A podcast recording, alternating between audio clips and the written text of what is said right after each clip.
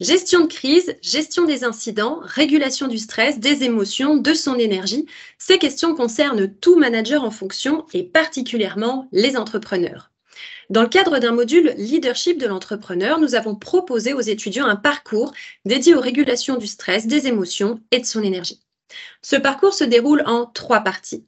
La première implique un apport théorique, qui est un jeu de résolution de problèmes. Ces six heures sont axées sur la régulation du stress et des émotions, à partir de recherches que je mène depuis plusieurs années sur ce sujet au sein du secteur policier. La deuxième est une co-animation d'une journée avec un commandant de police formateur en santé-sécurité. Elle intègre des simulations de situations à incidents, comme des cas de harcèlement, de conflits ouverts ou latents, d'entretiens professionnels difficiles, bref, le quotidien du dirigeant dans ces aspects les moins agréables. Les mises en situation sont des scénettes filmées qui donnent lieu à un débriefing intégrant des recommandations managériales. La troisième partie est la plus originale. Il s'agit d'une formation au top pour techniques d'optimisation du potentiel qui ont été créées par un médecin des armées pour aider les militaires à réguler leur énergie et leur stress. Une sensibilisation à l'école est menée par des policiers formateurs, mais nous sommes allés plus loin.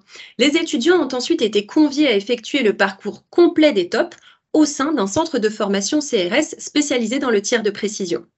Pendant deux jours, les étudiants bénéficient d'outils de préparation mentale, de visualisation, d'exercices de respiration et de relaxation à mettre en application à tout moment et en toute autonomie.